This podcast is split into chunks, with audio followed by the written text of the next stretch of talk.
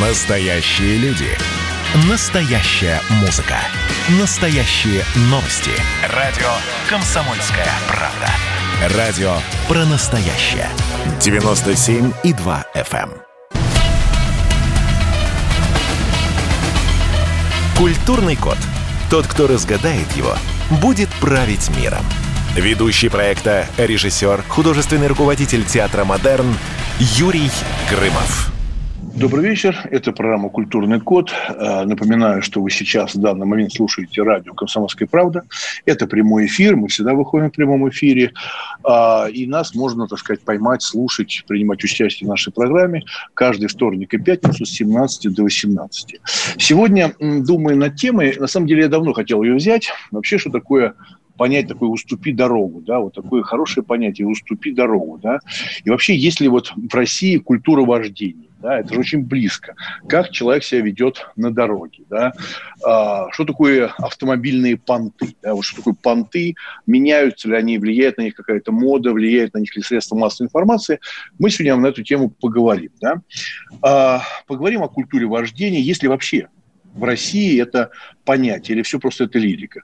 Только что вот мы в Театре Модерн у себя, я выпустил спектакль с таким кричащим названием «Кладбище понтов», где главные герои – автомобили.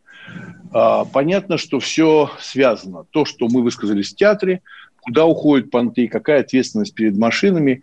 И вряд ли большинство автовладельцев вообще задумываются о том, что а, к любой машине нужно относиться внимательно и понимать, что у тебя в руках бесконечная, бесконтрольная сила. Ну, мы знаем массу примеров, да, что для кого-то это средство передвижения, а для какого-то подонка это орудие убийства. Мы все это знаем и переживаем, как любой нормальный человек. И поговорить мы сегодня пригласили к нам координатор координатор общественного движения «Синие ведерки» Петра Шкуматова. Вот мне сказали, что он только что запарковался, а, и с нами выходит на связь. Да, Петр, добрый вечер. Добрый вечер. А, Петр, а вы, как запарковались сейчас? Скажите, вот вы сейчас стоите, как вы запарковались? Абсолютно аккуратно. И более того, мы э, с э, продюсером э, передачи переговаривались э, как раз перед началом. Э, и я говорил, что мне надо запарковаться нормально нормально, это значит никому не мешая. И... А вы стали как, вот если мы говорим про парковочный ряд, да, вот вы парковались передом или задом в этот строй машин? А, нет, я запарковался на прилегающей территории, а, ну, то есть на площадочке, которая а, не является проезжей частью, а, запарковался я передом, но запарковался я передом, потому что здесь э, довольно много места. Я не просто так спросил, я довольно-таки часто ну, до пандемии, естественно, бывал в Японии, очень люблю Японию. Меня там это очень сильно поразило. В Японии все паркуются задом, чтобы удобно было выезжать. Всегда. Нет такого, знаете, разнообразия. Перед, зад, перед, зад. Все паркуются задом, чтобы потом выезд был удобный. Да? Это связано и с безопасностью выезда, да? то есть когда человек выезжает. Поэтому меня это удивило. Прям поголовно. 99% паркуются очень аккуратно. У меня такой к вам вопрос. Вот скажите, пожалуйста, вот вы координатор движения «Синие ведерки». Я помню э, начало, довольно-таки много было сказано о вас, вы выступали, я смотрел. Меня тоже это все возмущало, то есть мы это как бы снимаем, да, вот все эти, понятно, мигалки, маячки, все, я все понимаю. Вот как вы думаете, вы, наверное, наверное, эту тему задумывались, да, откуда берется эта тяга людей быть особенными на дороге? Ну, ездить с мигалками, э, эти маячки, плюс эти тонированные стекла, как в танке.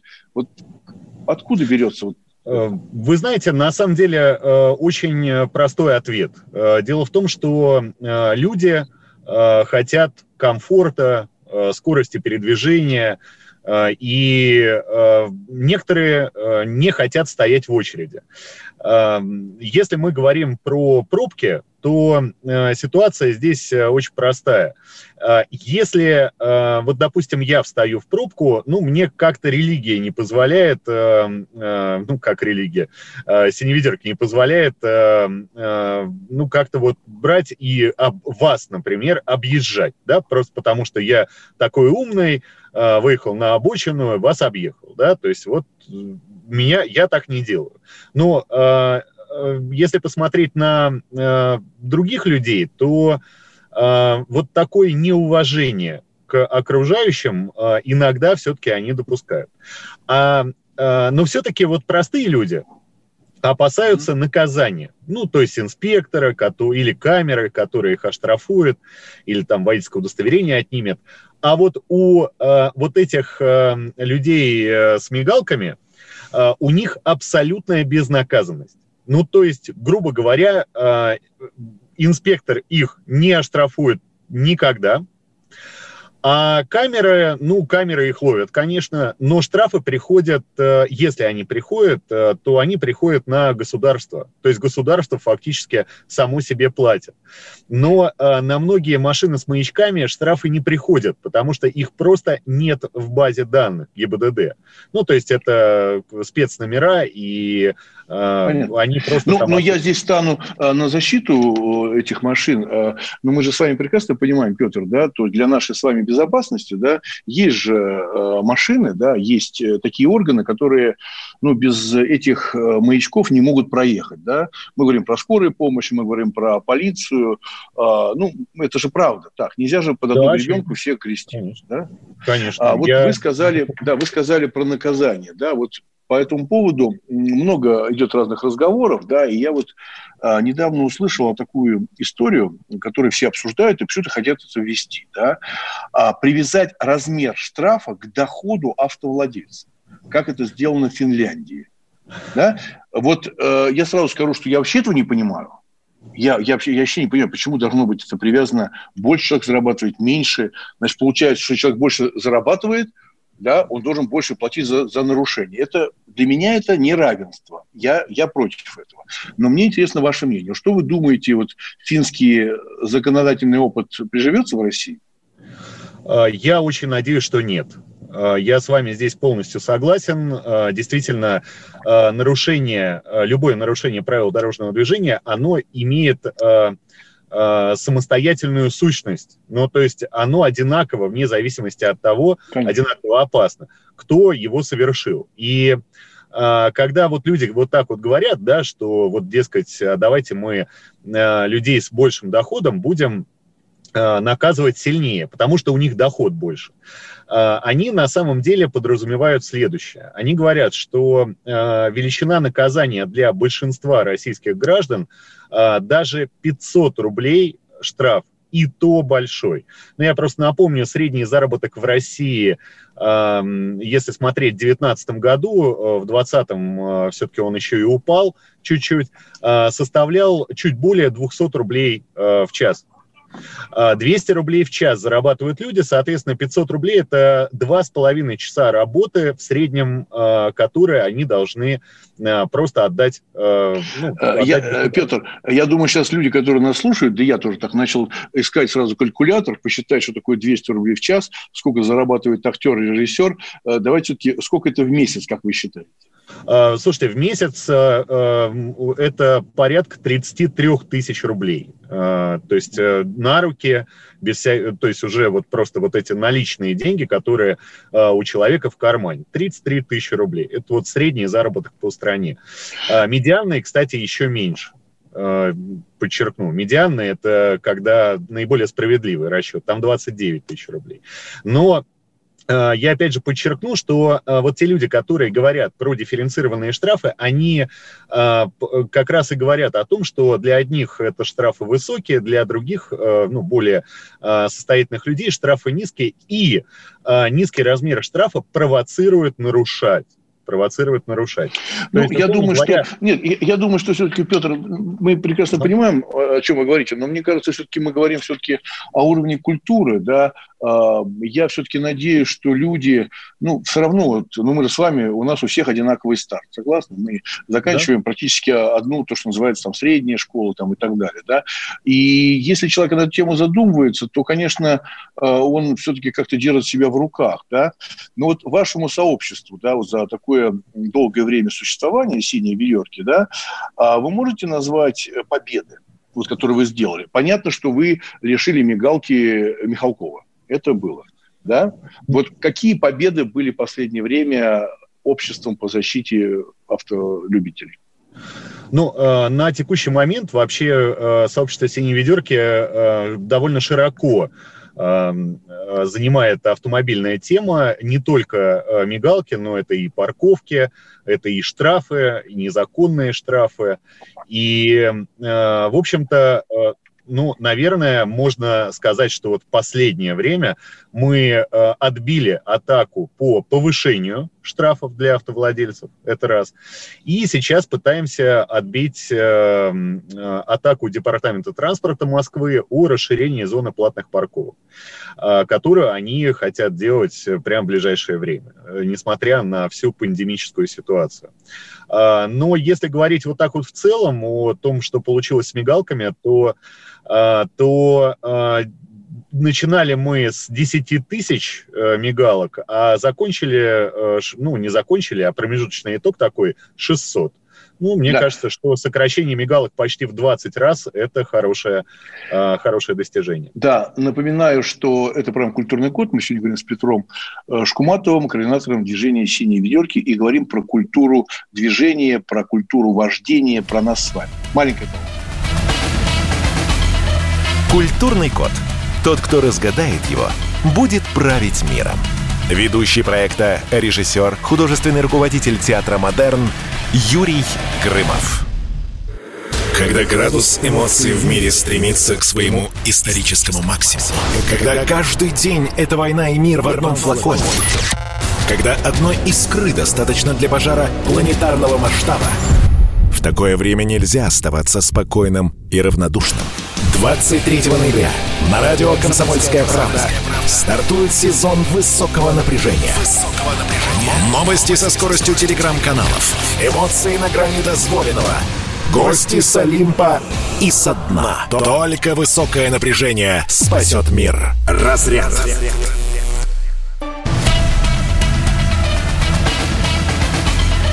Культурный код. Тот, кто разгадает его, будет править миром. Ведущий проекта, режиссер, художественный руководитель театра «Модерн» Юрий Грымов. Добрый вечер. Прямой эфир «Комсомольская правда». Мы сегодня в нашей программе говорим про автомобильные понты, говорим про культуру вождения. У нас сегодня в гостях Петр Шкуматов, координатор движения «Синие ведерки». Вот э, у меня такой вопрос. А, Петр, у вас есть какой-то там анализ какой-то, или, может, какие-то есть данные, или вы сами лично наблюдали, да? Вот по вашему так сказать, наблюдению, московские водители более-менее агрессивны, чем водители из региона на дорогах?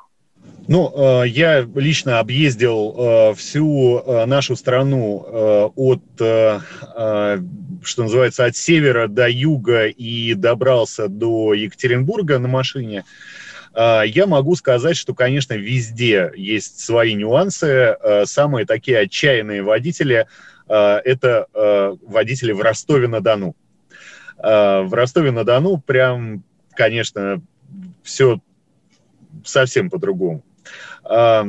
В Москве, э, кстати, движение очень похоже на движение в Екатеринбурге. Э, и вообще в целом я бы сказал, что э, за последние 10 лет движение в городе стало очень культурным, очень вежливым. Ну, прямо даже уже хочется, чтобы немножко пешеходы взялись за голову потому что э, пешеходы настолько привыкли, что водители им уступают, что не глядя в капюшоне, в наушниках, э, вообще несмотря по сторонам, э, начинают э, выходить на дорогу. И э, вот это проблема.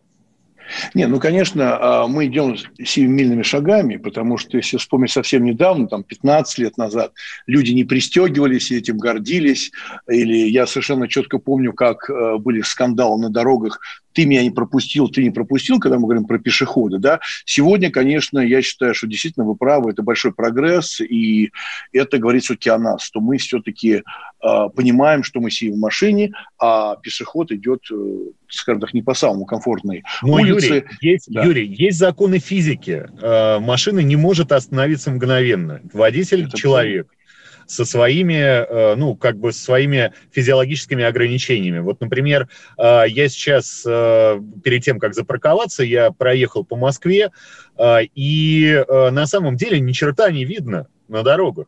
Ну, то есть я ехал, естественно, аккуратно, перед каждой зеброй, я там крутил головой направо, налево, назад, вверх, вниз. Но, видите ли, если э, вообще вот так вот честно посмотреть, то за безопасность на дороге всегда отвечают двое. Всегда. Это нужно говорить везде и всем. То есть э, всегда э, есть два участника дорожного движения. Ну вот, допустим, пешеход и водитель. А у нас принято почему-то ругать водителей, говорить, что вот водитель такой негодяй, не заметил, не пропустил пешехода. Но на самом деле э, пешеход тоже должен смотреть э, по сторонам. Особенно в условиях, когда темно, ничего не видно, и водитель просто может его банально не заметить. А, я вот, допустим, стараюсь а, ходить, э, ну, хоть с какими-то световозвращающими элементами на одежде. Но а, это я. Я понимаю особенности восприятия человеческого зрения в вечернее время суток или, например, в плохую погоду, но люди-то этого не понимают, им никто не рассказывает. Не, но люди, э... люди, люди, об этом, а, люди об этом понимают, безусловно. Знаете, я думаю, что вот сейчас э, мы ведем эфир, и 400 городов нас слушают на радио «Комсомольской правде». И, знаете, для меня вот было в свое время такое небольшое открытие, но вы об этом знаете, что ну, мы говорим про среднюю машину, не берем там совсем плохую или совсем хорошую, не берем, да, а, что фары, которые светят, да, светом, да, они светят на 50 метров на 50 в среднем, на 50 да. метров. А тормозной путь, вот сейчас э, кто нас слушает за рулем, внимание, а тормозной путь машины, которая едет со скоростью 60 км в час, примерно 60 метров. То есть вы там вдалеке не видите человека, ну, ваши фары просто не добивают, ну, это, это естественно, да, вот это для меня было удивительно. Вот скажите, пожалуйста, вот вы, э, синие ведерки, все, все понятно, э, мне вообще кажется, что немножко все в прошлом, вот эти всякие амбиции в виде ведерок, антенн на машинах и так далее. Вот не думаете ли вы о том, что нужно создать какую-то программу, для нас, для автолюбителей, я автолюбитель со стажем, люблю это делать, люблю машины и так далее. Вот, например, э, появились платные дороги да, появились, слава богу, появились платные дороги, на которых э, дорожное покрытие позволяет развивать скорость. Да, Москва-Петербург. И некоторые люди носятся 180-200 км в час. Но при этом эти люди, автолюбители, да, ключевое слово любители, никогда не оттормаживали на скорости 200. Понимаете, да? Петр, они никогда не тормозили на скорости 200. Они просто едут комфортно, тихо, хорошая резина, хорошее покрытие, но тормозной путь стресс, который вы можете испытать. Вот как это, вот кто-нибудь занимается в вашей организации «Синей ведерки» видео таких вот, ну, обучающих программ для людей? Слушайте, ну э, для вообще для России хорошие дороги, на которых можно развивать скорость, безопасно развивать скорость 200 км в час, э, это эм, достижение, ну буквально последних лет. Э, до эм, Э, до, наверное, 2016 года э, таких участков дорог просто не было, физически не было. Нет, конечно, некоторые люди ездили 200, но там, где они ездили 200, э, ехать 200 не надо было. А вот сейчас у нас появились дороги лучше, Э, местами лучше, чем э, немецкие автобаны, безлимитные немецкие автобаны. Я проводил техническое сравнение э, дороги М11 Нева и немецкого автобана. Так вот, технические, технические особенности проекта делают эту дорогу лучше, чем немецкий автобан, на котором вы едете абсолютно без каких-либо ограничений. Это, кстати, подтверждает статистика госкомпании «Автодор», которая говорит о том, что вот на этих участках э, в три, э, ой, прошу прощения, в четыре раза, четыре раза меньше погибших, э, э, чем на участках, где э, все не так хорошо по проекту. В четыре раза. И, ну, э, Петр, но одно другое не исключает. Одно другое не исключает. Я же говорю про другое. Человек, который летит в снаряде, машина, некий снаряд, да. 180 километров в час, тормозной путь, ускорение, масса, понимаете, да? да? Никому, это же никто не учит, э, нигде не учат людей тормозить на скорости 200. Я про это, я сейчас не про дороги. Конечно, дорога хорошая, это хорошо. Да, такая тавтология, но это правда хорошо но я говорю про ответственность водителей, которые нас слушают. 180. Э, Юрий, вы знаете, если бы статистика э, показывала, что люди не умеют оттормаживаться на 180 и врезаются куда-то, я бы с вами согласился. Э, но статистика показывает, что пока ни одной аварии из-за того, что кто-то не, не умел тормозить, я вот сейчас лихорадочно вспоминаю, я бы подготовился, если бы знал, что такой вопрос последует, но ни одной аварии за последние два года на трассе М11 по причине вот такой, ну, того, что человек э, э, разогнался и не успел оттормозиться, не было. Э, основная причина аварий на М11 другая. Ужасная, но тем не менее. Это наезд на препятствие. Что это означает? это означает, что вы едете, ну не вы, не дай бог, тьфу-тьфу-тьфу, человек какой-то едет, а, Причем неважно на какой скорости, там уже после 130 км в час э, абсолютно неважно 130, 150, 170.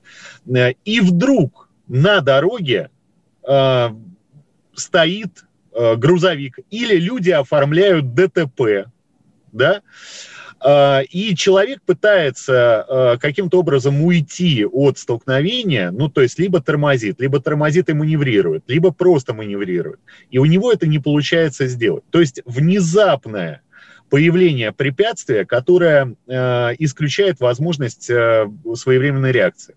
Я специально посмотрел на видимость, видимость на М11, то есть это проектная видимость, а, по идее, она 300 а, метров там, да, то есть 300 метров, а, ну, в общем, можно затормозить даже на скорости 180, это дает 5 секунд на принятие решения. Но вот иногда оказывается так, что люди ошибаются и врезаются вот в тех, кто оформляет аварии, или, или, вот тут очень важно, припарковался на скоростной дороге. Вот это, конечно, э, то есть надо людей учить, наверное, не тормозить, э, а надо людей учить культуре вождения на э, скоростных дорогах. Это для нашей страны в новинку, но тем не менее это есть. Это касается и дальнобойщиков, которые на скоростных дорогах едут 90, и им нужно обогнать машину, такую же фуру, которая едет 88 километров в час. И вот он вылезает в левый ряд э, и начинает медленно оттормаживать, медленно опережать вот эту машину. Называется «Гонки слонов». В Германии за такой крупный штраф. Ну, на самом деле, конечно, я считаю, что все те э, новые реалии, которые на нас обрушиваются, да, имею в виду, да, хорошая машина, мощный двигатель, да, прекрасная дорога, это для нас все новое, да, и к этому надо тоже адаптироваться, да, это все прекрасно, но надо все равно к этому относиться бережно, и я очень хочу, чтобы нас сейчас все слышали, и кто, кто едет за рулем, тоже, это, это очень внимательно, это очень тяжело и жестко и трагично, а мы можем все это исправить. Маленький перерыв – это программа «Культурный код». Культурный код. Тот, кто разгадает его, будет править миром. Ведущий проекта, режиссер, художественный руководитель театра «Модерн» Юрий Грымов. Андрей Норкин возвращается на радио «Комсомольская правда». Каждый вторник с 6 до 8 вечера он будет подводить итоги дня и, конечно, общаться со слушателями. Только Норкин может рассказать простыми словами о самом сложном. Слушайте по вторникам в 6 вечера по московскому времени. Недопустимо чиновникам разговаривать с людьми подобным образом. Недопустимо не обращать внимания на человеческие проблемы.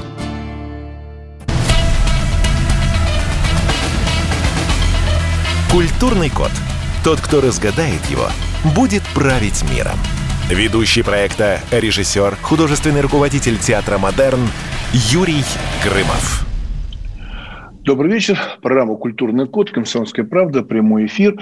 Сегодня мы с вами говорим про культуру вождения. Вообще, э, как человек всех на дорогах, почему кто-то хочет сильно выделяться на дороге, да, как он вообще встраивается в общий этот поток, соблюдает правила.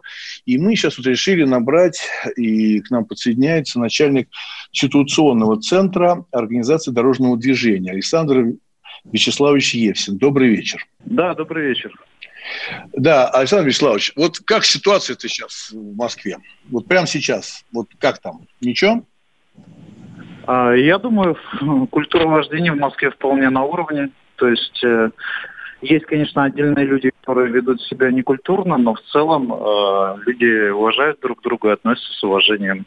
Ну да, мы говорим сегодня, и вот у нас Петр Шкуматов, координатор движения «Синие ведерки», я тоже отмечал, что, конечно, люди стали более культурно себя вести, пропускать пешеходов, вообще э, все изменилось, и неожиданно у нас появились хорошие дороги, мы немножко к этому были не готовы, конечно, да, но, так сказать, уже привыкаем даже к хорошим дорогам. Я говорю про Москву, да, я говорю в основном, конечно, про центр, но вообще, вот, Александр Вячеславович, вот штрафы, вот, которые многие критикуют, они жесткие, люди получают. Это единственный сегодня инструмент, да, который держит в рамках бескультурного водителя? Или нет, я считаю, что какие-то это... делаются какие-то акции, я не знаю. Я считаю, что это не единственный инструмент. Это вообще культура вождения – это во многом фактор эволюции просто. Когда много людей действует Э, в каком-то одном пространстве, там возникают определенные правила, которые э, ну, предполагают то, что люди не приносят проблем друг для друга. То есть даже без внешнего воздействия люди все равно устанавливают такие правила, которые им удобны и которые содержат э, главное качество уважения к друг другу.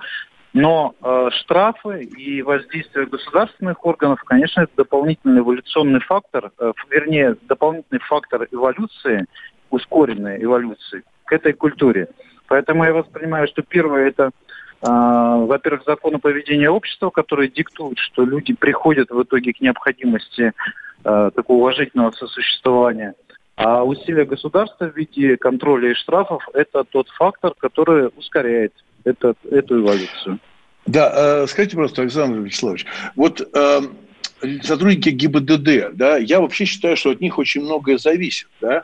А, я вот уже упоминал в начале программы, я очень люблю бывать в Японии, и меня, знаете, что поразило, вот делюсь, то, что меня прям очень сильно поразило, я на перекрестке один раз увидел полицейского японского, который сидел mm-hmm. на мотоцикле, знаете как, как в рекламе э, какого-нибудь боевика. Белый мотоцикл, белый такой серый костюм, широко расставленные mm-hmm. ноги, осанка. Ну, понимаете, да? То есть прям вот я спрашиваю своего друга в Японии живущего, да, говорю, а что это он так сидит? Он сказал потрясающую фразу. Так он на работе. Он на работе. Он сидит просто красавец. Понимаете, да? Он сидит прямо. Я понимаю. есть, это я... меня... А я, а я вот уже как-то в одной программе говорил, а, я часто проезжаю по Смоленской площади, и когда там сходит снег, и там есть угол, где ГИБДД сотрудники стоят, он весь в окурках от сотрудников ГИБДД весь в окурках, вот все это ужасно смотрится. Вот такая работа ведется, потому что от них очень сильно многое зависит, от тех людей, которые тебя останавливают, представляются. Это правда очень сильно зависит. Да, ну, во-первых, э, естественно, присутствие сотрудников полиции, э, в частности, сотрудников ГИБДД, это крайне важный, в том числе психологический фактор. Люди должны видеть, что есть люди, которые соблюдают э, и наблюдают, контролируют за соблюдением правил, к которым можно обратиться в случае каких-либо проблем. Э, по моему опыту, я, честно говоря, не вижу каких-то проблем с сотрудниками ГИБДД, то есть э, в Москве. Не, ну у вас, мере, не, у вас не может быть проблем. У вас не может быть проблем.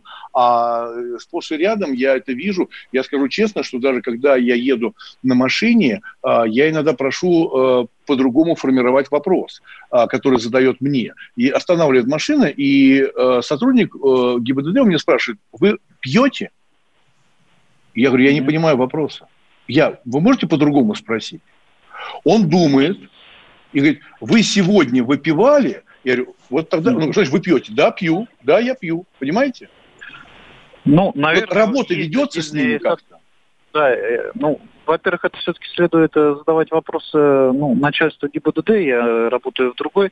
По моему опыту, mm-hmm мне никогда некорректных вопросов не задавали и вели себя исключительно корректно и вежливо. То есть даже те случаи, когда я был э, виноват, к примеру, в нарушении правил, ну, как э, любой, наверное, из водителей, которые передвигаются по дорогам, mm-hmm. изредка попадаются в такие ситуации. Даже в таких ситуациях сотрудники ГИБДД были абсолютно вежливы и корректны, а даже те отступления, скажем, от официального протокола, ну, обычно в рамках обычного человеческого общения все-таки. Тоже не хотелось бы разговаривать, знаете, с неким обходящим скриптом, который говорит, вот как оператор телефонной линии, исключительно по скрипту. Мне, например, важно, чтобы было и возможность какого-то общения на человеческом языке. Конечно, я про это и говорю. Я, конечно, конечно, я говорю про общение, про понимание, что если человек попал э, даже в ДТП на своей машине, он находится уже в стрессе. Вот вы понимаете, все равно это стресс, это страшно. Согласны? Это же правда страшно. Ну, я, я согласен, и... конечно, что человек, который попадает особенно в новую для себя ситуацию, а для водителя да. ДТП это нетипичная и новая ситуация, но, возможно, э, водители как пытаются, в том, путаются, вернее, в том числе не вполне адекватные, воспринимая вопросы совершенно логичные от э, сотрудников инспекции на самом деле. То есть для них это повседневная ситуация, Поэтому они в этой ситуации, как правило, спокойны и задают вопрос по существу дела. А людей, ну, люди воспринимают это остро очень сильно. Ну, и могут, да, наверное, нужно больше внимания, естественно, этому уделять. Э, да. Понимаю, а вот, Александр Вячеславович, а скажите, пожалуйста, вот так, чтобы подытожить нашу, наш разговор, то все-таки вот э, вы начальник институционного центра, да? Вот да. если сказать за последние, давайте так, за последний год – ситуация стала спокойней или стала жестче в плане нарушений, э, аварийности и так далее? Вот как вы считаете, как специалист?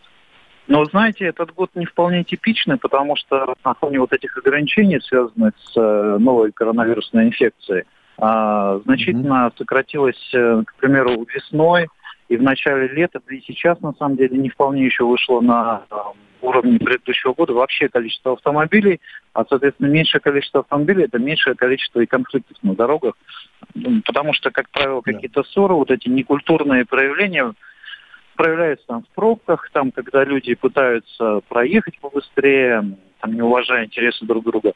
Э, таких случаев объективно стало меньше, поэтому я констатирую в целом даже вполне значимое улучшение, но э, чем оно обусловлено, просто, ну, скажем, вот общими обстоятельствами или ростом культуры, я вот сейчас не готов ответить.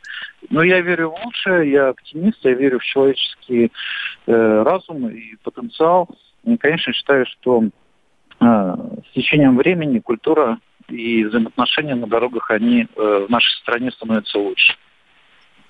Э, спасибо огромное, что были с нами. Напоминаю, что на связи в прямом эфире «Комсомольской правде» был Александр Вячеславович Евсин, начальник институционного центра организации дорожного движения. Мы продолжаем программу. У меня вот вопрос к Петру. Петр Шкуматов а, на связи, а, координатор. Да, да, да, а, а можно да. я немножко дополню? Пожалуйста. А, очень э, интересно Александр э, говорил. Я хотел бы немножко дополнить, сказать, что вообще автомобили Э, в эксплуатации э, у российских граждан, в массовой эксплуатации, появились очень недавно. Всего лишь 20 лет назад началась э, такая, э, ну, 20 лет назад началась массовая автомобилизация, когда автомобиль стал доступен э, для среднего человека. Только 20 лет назад. Э, у моих родителей э, не было автомобиля. Э, у э, моих дедушек с бабушками тем более. А, поэтому в реальности э, мы все впервые, как бы вот если говорить вот так вот по, по чесноку, что называется, мы все впервые за рулем. А, и у нас вообще вот такое массовое автомобильное движение в стране появилось 20 лет назад. А, и, а, конечно же, мы не понимали, вот как ребенок рождается, его же пеленают, да, то есть, э, что, потому что он не понимает, что с руками делать, э, что с ногами делать, он еще не, не осознал себя в этом мире. А, так вот, зародившееся автомобильное движение, оно начало себя осознавать в этом мире ну, у нее был период взросления, да, когда вот были эти понты под, подростковые, все эти мигалки, какие-то а, какие-то странные... Петр, ну, согласитесь, но сейчас же тоже, а, вы же наверняка знаете, вот в интернете много рекламируют красивых, красивые номера. У нас остается буквально минута. Красивые номера. Люди покупают красивые номера. Это вот что такое? Вот зачем это надо тратить такие деньги, чтобы у тебя были три семерки. Вот я Слушайте, а это, а это явление э, уже совсем стало другим. Если раньше люди покупали красивые номера, чтобы нарушать и, э, ну, чтобы тебе за это ничего не было, то сейчас просто людям хочется иметь к Porsche, допустим, 911, номер с цифрами 911. Это не влияет на поведение на дороге, на культуру. Ну, просто вот так вот хочется человеку. Ну, на самом деле, наверное, да, но мне все время казалось, что обращать на себя внимание, это же понятно, на себя обращать внимание, да, а, что красивый номер и так далее. Я не помню, в каком регионе, а, чтобы убить эту коррупцию, продажи номеров, эти номера красивые стали вешать на машины, которые возят мусор. И никому не захотелось больше покупать красивые номера в этом регионе. Маленький перерыв. Культурный код. Тот, кто разгадает его, будет править миром. Ведущий проекта, режиссер, художественный руководитель театра «Модерн» Юрий Грымов. Когда градус эмоций в мире стремится к своему историческому максимуму. Когда каждый день — это война и мир в одном флаконе. Когда одной искры достаточно для пожара планетарного масштаба. В такое время нельзя оставаться спокойными и равнодушными. 23 ноября на радио «Комсомольская правда» стартует сезон высокого напряжения. Новости со скоростью телеграм-каналов. Эмоции на грани дозволенного. Гости с Олимпа и со дна. Только высокое напряжение спасет мир. Разряд.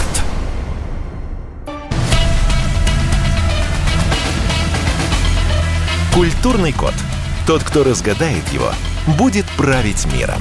Ведущий проекта, режиссер, художественный руководитель театра «Модерн» Юрий Грымов.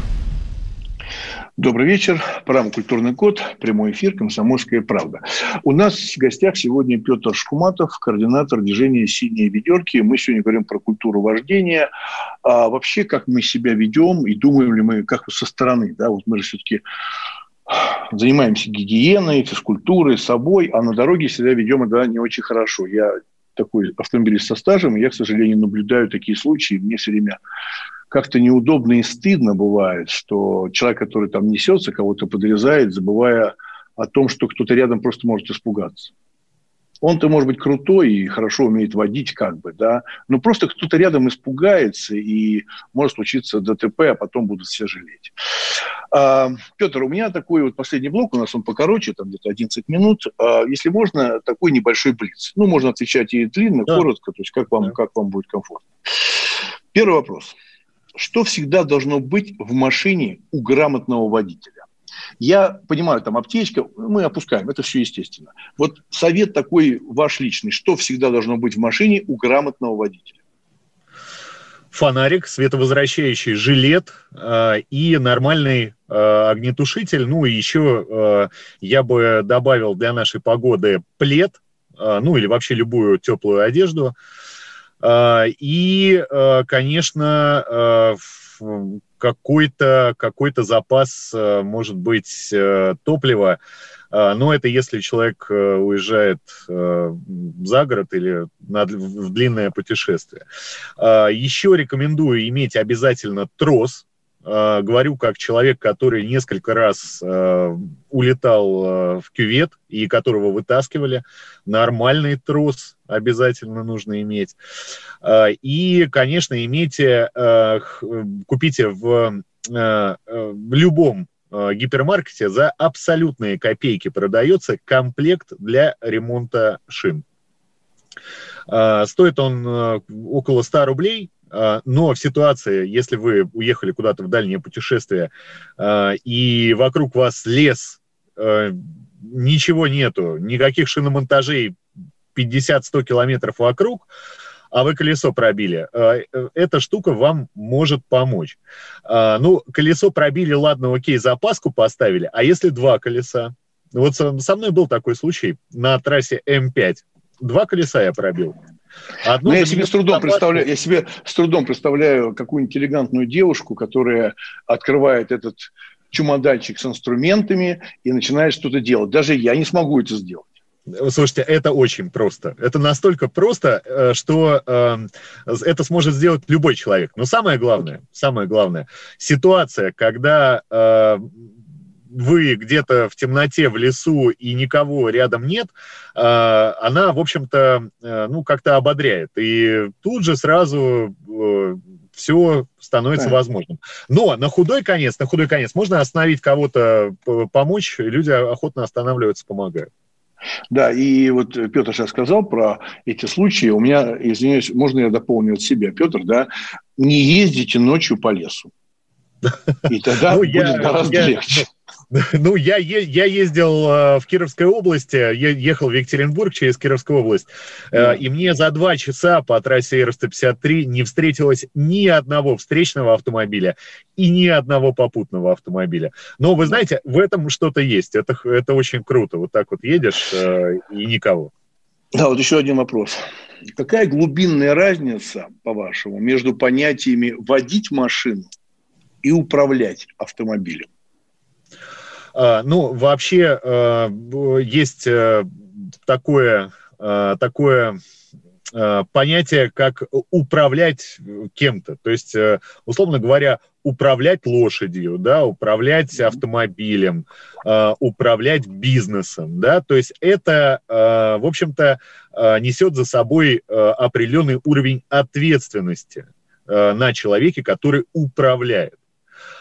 А вот водить это такой, как бы это сказать, термин, э, ну, из обихода, то есть э, такой э, сурожек. Э, ну, то есть, наверное, правильнее говорить именно управлять автомобилем. Да. А, был ли у вас случай, когда ваша машина а, фактически вас спасла? Вопрос не просто так. Вот я сказал, что в Театре Модерн буквально мы вот вчера выпустили закрытую премьеру, 25-го играем премьеру «Кладбище понтов». Я вас приглашу. Это машина ой, извините, это спектакль про машины. Да, спектакль про машины, про ответственность, про любовь к ним, про грех, который мы иногда совершаем э, в машине, про ответственность и так далее. Вот был ли у вас случай, когда ваша машина фактически спасла вас? Да, слушайте, дважды, э, даже нет, трижды, э, трижды э, я попадал в аварии. Дважды меня спас отбойник, ну и автомобиль. А, то есть, э, если бы не было отбойника, я бы с вами сейчас не разговаривал, и вы бы, наверное, про мое существование когда-то, э, которое было, не узнали бы вообще. А, дважды меня вот эта железка спасла, разделитель встречных потоков. Я поэтому э, сейчас э, активно выступаю за то, чтобы в качестве основной меры безопасности дорожного движения использовали э, в том числе и отбойники, и всяк, всякого рода тросовые заграждения. А вот один раз, да, машина спасла, э, когда я на гололеде, э, ну, я мог вырулить, мог вырулить. Но, знаете, ситуация была э, такая, когда в левом ряду скоростной трассы э, там женщина не справилась с управлением, разбила свой автомобиль. И она начала ходить там пешком в левом ряду э, ночью в черном, в черном пальто. Я начал брать правее, но там ехал фургон, водитель которого решил снять на видео э, эту аварию. Поэтому он притормозил до 20 км в час. И вот так вот ехал, катился, снимал произошедшее. Э, в итоге э, мне пришлось брать еще правее, и на гололеде машину сорвало, но, слава богу, сейчас делают хорошие автомобили, это не ВАЗ-2106, и, в общем-то, никто не пострадал, несмотря на то, что скорости были довольно высокие. Да. Вот такой вопрос очень такой важный. Я думаю, что мы все на эту тему думаем, и у каждого есть, наверное, свой рецепт. Вот э, Петр Шкуматов, координатор движения «Синие ведерки», да, автомобилист со стажем, с опытом большим. Вот такой вопрос. Залог безопасного движения – это?